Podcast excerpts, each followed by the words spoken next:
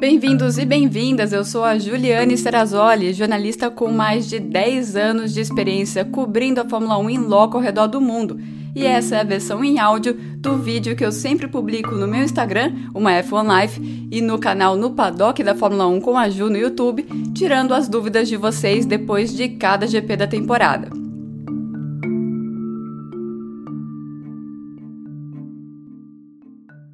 Vamos combinar que a Pirelli deve estar respirando aliviada, porque todo mundo está falando do calor, dos pilotos desidratados depois do GP do Qatar e não está falando do pneu da Pirelli que não aguentou os desafios do circuito de Lusail e eu vou explicar aqui no Gil Responde porque um fator tem muito a ver com o outro. Vou explicar por, também porque o pneu da Pirelli tem muito a ver com a McLaren chegando perto do Verstappen nessa corrida. Verstappen que foi tricampeão nessa corrida, mas como acontece em toda corrida que ele é campeão, o assunto não foi ele.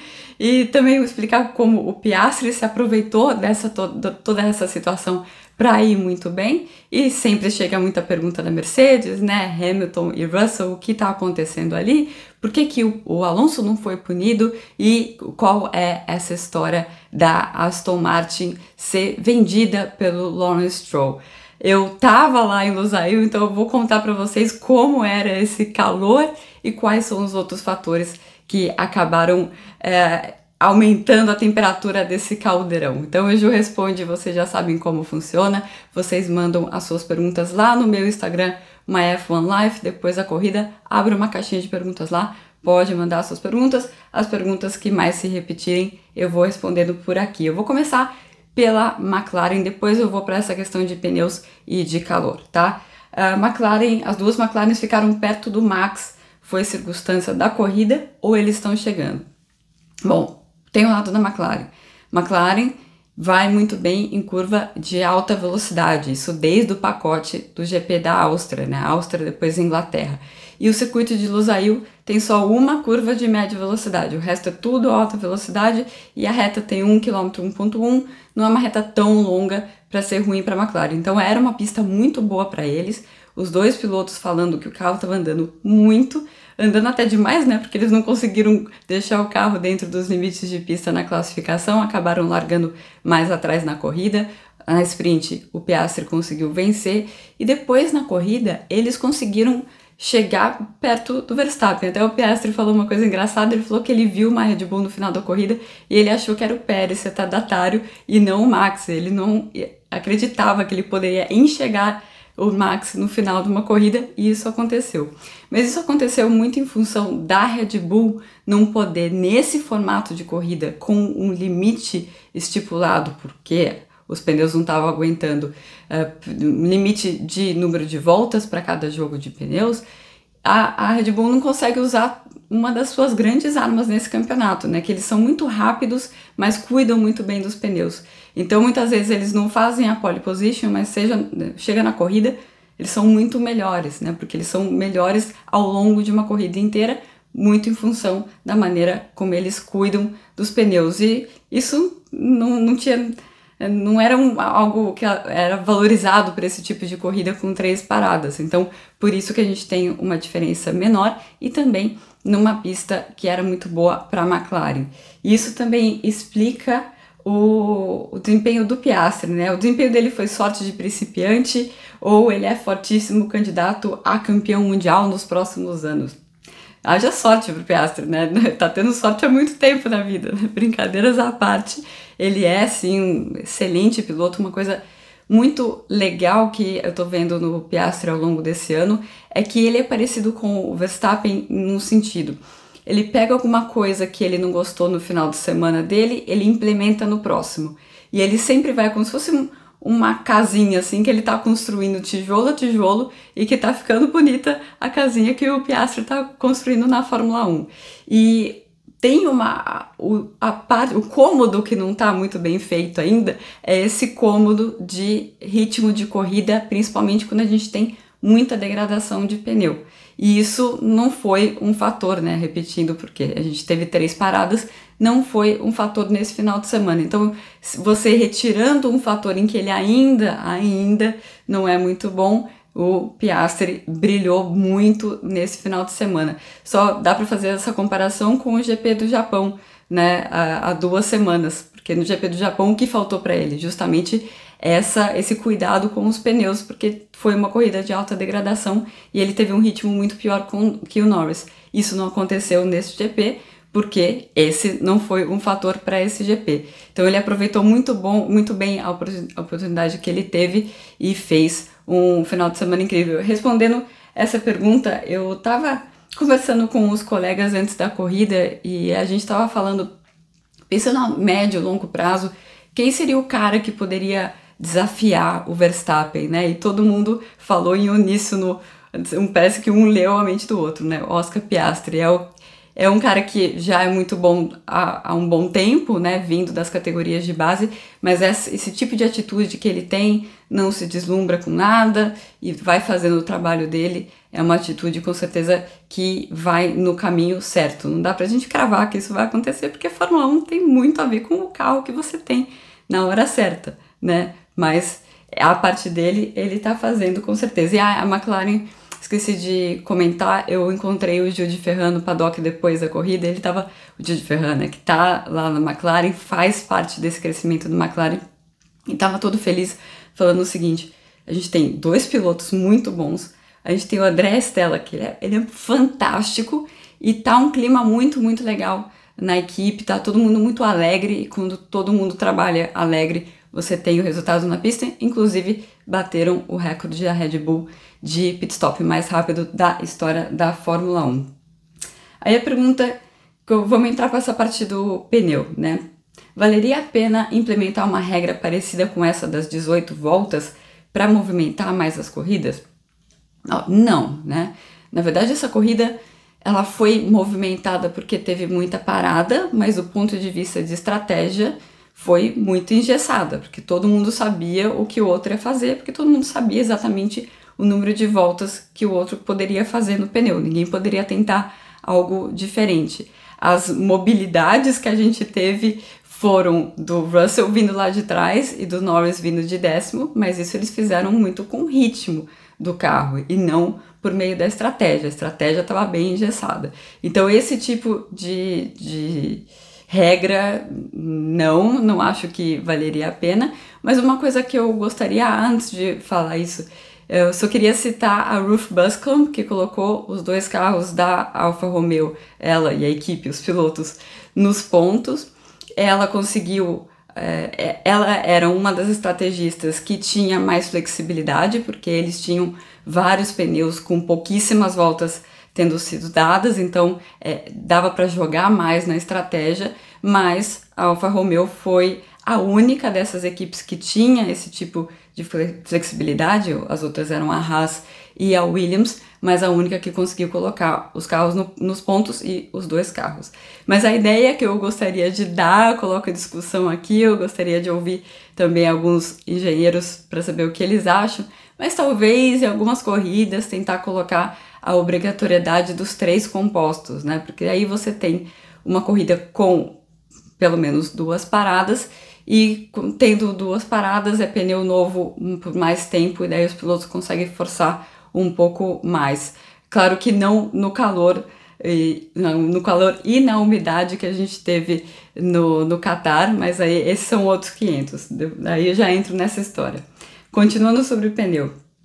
Por que, por qual razão diferentes compostos tinham a mesma limitação de voltas? É uma pergunta importante. Tem outra pergunta se esse problema com os pneus da Pirelli pode afetar a renovação do contrato deles. Não, o contrato já foi renovado. Provavelmente quando vocês assistirem esse vídeo ou ouvirem o podcast, já vai estar tá sacramentado isso, é uma questão de horas aí. Então o contrato já está renovado, já estava renovado antes disso. Agora, por que que foram o, todos os compostos, né? Mesmo o composto duro não podia dar mais de 19 voltas. Porque o problema que eles viram foram foi é, uma separação entre o composto e a carcaça do pneu. Então não importava qual era o material desse composto, se era o mais macio, se o, o que durava mais ou nada, porque era embaixo dessa camada que era o problema. E só para vocês entenderem o problema, né? A pergunta que eu fiz pro Maru Isola.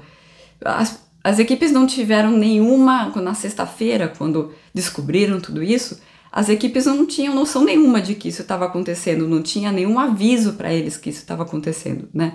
Então, o que, como vocês conseguiram ver isso? E eles é, tiveram que, quando eles, eles sempre cortam os pneus que as equipes devolvem, né? As equipes têm que devolver pneus depois de, de cada sessão. Eles cortam e fazem uma análise microscópica. Foi nessa análise microscópica que eles viram que estava começando a abrir o pneu. E aí eles fizeram uma simulação de que acima de 20 e tantas voltas, é claro que não era 18 na 19 e estourar o pneu, né? É claro que tinha uma margem de, de, segurança ali. Mas depois de um número X de voltas já tava, começava a ficar mais complicado, e aí eles chegaram no número de 18 voltas, lembrando que as equipes estavam trabalhando com a possibilidade de fazer uma parada na corrida. Então, esses pneus rodariam aí 30 voltas. Então, era para evitar, justamente logo antes de ser confirmada que a Pirelli, continuando na Fórmula 1, tivesse um festival de pneu estourado. O que a gente teve foi um festival de pilotos sofrendo muito, e aí eu entro na questão do calor. Como estava o calor para você? Muita gente perguntando se a gente sofreu. Agradeço pela preocupação. Para quem não estava pilotando, era muito quente também. Então, deixa eu tentar explicar o que aconteceu esse final de semana. Primeiro, o GP do Qatar não era para ele ser em outubro. A Fórmula 1, a Liberty, então quem faz o calendário é a Liberty, vocês já aprenderam isso, não é a FIA, já aprenderam isso aqui no Ju Responde. A Liberty tentou colocar essa corrida junto com a Abu Dhabi já nesse ano. O ano que vem vai ser junto com Abu Dhabi, o ano que vem vai ser em dezembro. Dezembro já é perto do inverno, no Catar não vai ter esse problema mais. Mas eles já tentaram fazer isso para esse ano, mas pelo que eu me lembro do que aconteceu foi que as corridas eh, Estados Unidos, México, Brasil não quiseram mudar uma, tinha que todas anteciparem em uma semana para caber o GP da, do Qatar lá no final da temporada e inclusive na verdade, nas prévias do calendário, o Qatar aparecia no final da temporada e a temporada aparecia indo até dezembro, até a primeira, o primeiro final de semana de dezembro, ou até o segundo final de semana de dezembro. E as equipes barraram isso. Então, foi por conta disso que esse GP acabou indo para outubro e as autoridades locais falaram: olha, outubro ainda é quente, mas não é mais úmido. E normalmente não é tão úmido como estava nessa semana o ano passado teve um outubro bastante úmido, mas foi considerado algo diferente que não iria se repetir normalmente. Mas estamos vivendo mudanças climáticas e parece que essa umidade nessa época do ano veio para ficar. Quem não veio para ficar é o GP do Qatar em outubro, repito, no ano, no ano que vem já vai ser em dezembro e não vamos ter esse tipo de problema. Aí, por que que esse assunto, se falava que estava calor, mas não nesse extremo, né? Realmente, quando estava ventando, não sei se vocês lembram, classificação com muito vento, até o shootout também estava com muito vento. Enquanto estava ventando, só estava quente e ventando, mas não estava desagradável. Quando parou de ventar, Uh, foi durante a sprint que parou de, de, de ventar. Eu lembro na, quando a gente estava entrevistando os pilotos da sprint, já estava todo mundo suando, assim, porque você só sentia a umidade. E mesmo sendo à noite, a sprint terminou às 9 horas da noite no horário local, era 35 graus com uma umidade de 80%. Então, tem muita gente que mora em regiões do Brasil que tem esse tipo de clima, vocês sabem como é. Você está parado e você fica pingando de suor. E o domingo foi a mesma coisa, né? Tava no mesmo nível, tava 36, 37, 38 graus e 78, 79% de umidade do ar. Esse foi um dos fatores. Aí você pega é, esse, esse calor, essa umidade, mesmo à noite, à noite a temperatura não diminuía à noite, mesmo à noite era essa temperatura. Aí você tem um circuito com um monte de curva de alta velocidade, né? Curva de alta velocidade você pega mais do físico do piloto, aumenta o batimento cardíaco do piloto, isso vai aumentar a perda de líquido também. E tem um outro fator aí que são os pneus da Pirelli. Porque eles tinham só 18 voltas para fazer com três paradas, ia ser uma corrida mais pauleira mesmo. E não se tinha certeza de que iria ser, por conta da sprint, lembra que a sprint teve muita degradação de pneu, acontece que a pista emborrachou quando o Russell foi para lá para trás e o Norris começou a andar muito forte no meio do pelotão e o pneu começou a aguentar, foi o sinal para todo mundo que era seria uma corrida de classificação atrás de volta de classificação. E aí junta esses três fatores, né? A pista, o calor úmido e o ritmo mesmo da corrida, e os pilotos sofrendo muito na parte final.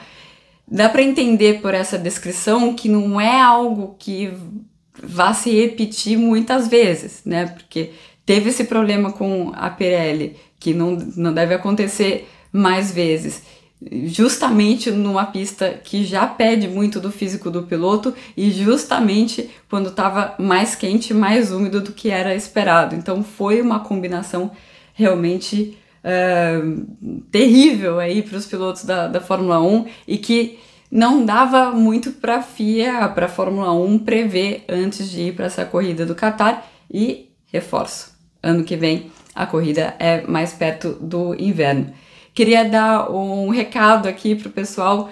Tá chegando o nosso encontro do, no paddock da Fórmula 1 com a Ju, que é a minha comunidade no Catarse, é uma assinatura para superfãs da, da Fórmula 1. Tem o podcast, que não é esse podcast do No Paddock, é o podcast que eu trago convidados especiais, eu me aprofundo em algum tema relevante sobre a Fórmula 1 e tem também lives todos os finais de semana de Grande Prêmio, tem newsletter que eu faço umas recomendações de textos bacanas, vídeos legais para vocês acompanharem fontes fidedignas da, da Fórmula 1 e também tem o Encontro de São Paulo durante o final de semana do GP de São Paulo. Então, todos estão convidados, convidadas, tem todos os tipos de assinatura lá para todos os bolsos deem uma conferida no site do Catarse, eu deixo o site aqui. Indo para a reta final aqui do GP do Qatar, sempre pergunto muito da Mercedes, né? As Mercedes teriam ficado à frente das McLaren se não batessem. Não, eles não tinham ritmo para ficar na frente da McLaren e eles tinham uma flexibilidade ainda menor do que a McLaren em termos de estratégia. Então, mesmo se a McLaren não conseguisse passar as Mercedes, as McLaren passar as Mercedes na pista, eles teriam duas chances, né? Fazendo um overcut, porque eles tinham mais voltas nos seus pneus e também tinham mais ritmo. São dois fatores muito importantes para você conseguir fazer um overcut. E foi fazendo overcut que o Norris saiu de décimo para o terceiro lugar. É, claro que o ritmo do Russell foi muito bom, mas ele não era o mesmo ritmo da McLaren. McLaren, como eu já disse, né, casou muito bem com essa pista de Lusail. E só um breve comentário sobre o Hamilton, né? É, um exemplo de como a Mercedes estava muito mais apertada ali com os pneus foi o fato do Hamilton ter tido que largar com o pneu macio, porque ele não tinha pneu suficiente. Se ele não largasse com pneu macio ou usasse o macio no final, ele simplesmente não tinha voltas suficientes nos outros pneus para terminar a corrida. E aí a Mercedes chegou a discutir, porque a gente já tinha visto na sprint, que se você largasse com macio, você os primeiros metros você ia ter muito mais aderência, depois você ia perder bastante. E eles chegaram a discutir um cenário em que o Russell deixaria o Hamilton passar mas depois eles entenderam que isso talvez fosse pior para a corrida do Russell nas voltas seguintes, porque daí o Hamilton seguraria o Russell. Então eles não tinham nada combinado para a largada e deu no que deu, né? O Hamilton realmente fechou antes ali, é, olhando mais para o Verstappen lá na frente do que o Russell do lado e acabou cometendo um erro, se desculpou. Tá muito claro, não existe uma guerra dentro da, da Mercedes, mas está muito claro que ninguém quer dar espaço para ninguém aí. Um sabe da qualidade do outro e os dois querem demarcar território o tempo todo. Uh, muita gente perguntou por que, que o Alonso não foi punido por voltar à pista perigosamente. Ele recebeu uma reprimenda, que é uma puniçãozinha, é bateram na mãozinha dele, não pode fazer isso, senhor Fernando Alonso. Eles explicaram o seguinte, porque o carro que vinha atrás era o Leclerc, e o Leclerc não, não levantou o pé do acelerador, não freou, não teve que desviar, não teve que fazer nada. Então, como ele não atrapalhou outro piloto, ele não merecia uma punição mais severa. Então ele só levou uma reprimenda, que é os comissários falaram: olha, a gente não gostou da sua volta à pista. Falando em Alonso, falando em Aston Martin, me perguntaram se há algum fundamento na história de venda da Aston Martin. Bom, já faz algum tempo que a gente tem ouvido que o projeto a médio prazo do Lawrence Stroll é vender a equipe para Aramco. A Aramco já é uma grande parceira da Aston Martin e a Aramco também está bancando a volta da Honda à Fórmula 1, fazendo o motor deles a partir de 2026. Eles estão colocando muito dinheiro nesse projeto. Então faz sentido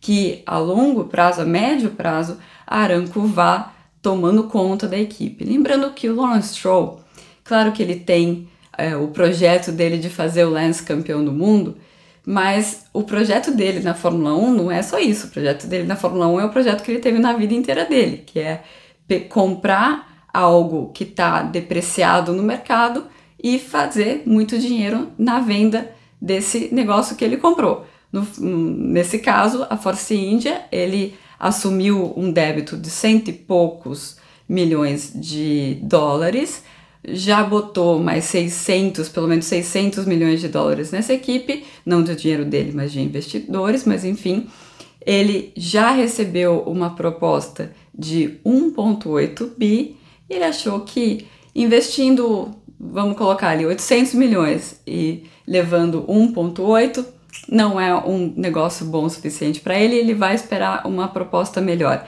Ele gostaria de vender para Aranco. Isso é uma coisa que eu já ouvi várias vezes ao longo dos últimos meses, mas uh, várias vezes durante ao longo dos últimos meses, mas ele não tem pressa para se desfazer do negócio, ele quer ganhar dinheiro, né? Esse que é o propósito do Lawrence Stroll. Então vamos ver, ele sabe também o Lawrence que no mundo inteiro, em vários uh, campeonatos esportivos, as franquias, né, como se fala nos Estados Unidos, estão muito valorizadas. Então, ele está acreditando que o valor ainda vai subir mais um pouco e ele vai vender na hora que ele achar que é o certo que não vai subir mais. Então, é essa maneira do Lawrence Stroll ver aí a Fórmula 1. Bom, esse foi o Ju Responde do GP do Qatar. Eu espero ter conseguido tirar todas as dúvidas de vocês e eu tô de volta daqui a duas semanas direto lá de Austin, ou provavelmente já do México, falando de Austin, falando aí dessa reta final da temporada da Fórmula 1. Até mais! Gostou dessa edição do Ju Responde? Bom, para acompanhar todo o meu material, participar de lives exclusivas e ainda ganhar prêmios, faça parte do projeto do Catarse, o No Paddock da Fórmula 1 com a Ju, que inclusive tem o seu podcast exclusivo com convidados especiais. Para saber mais, acesse o www.catarse.me barra no paddock.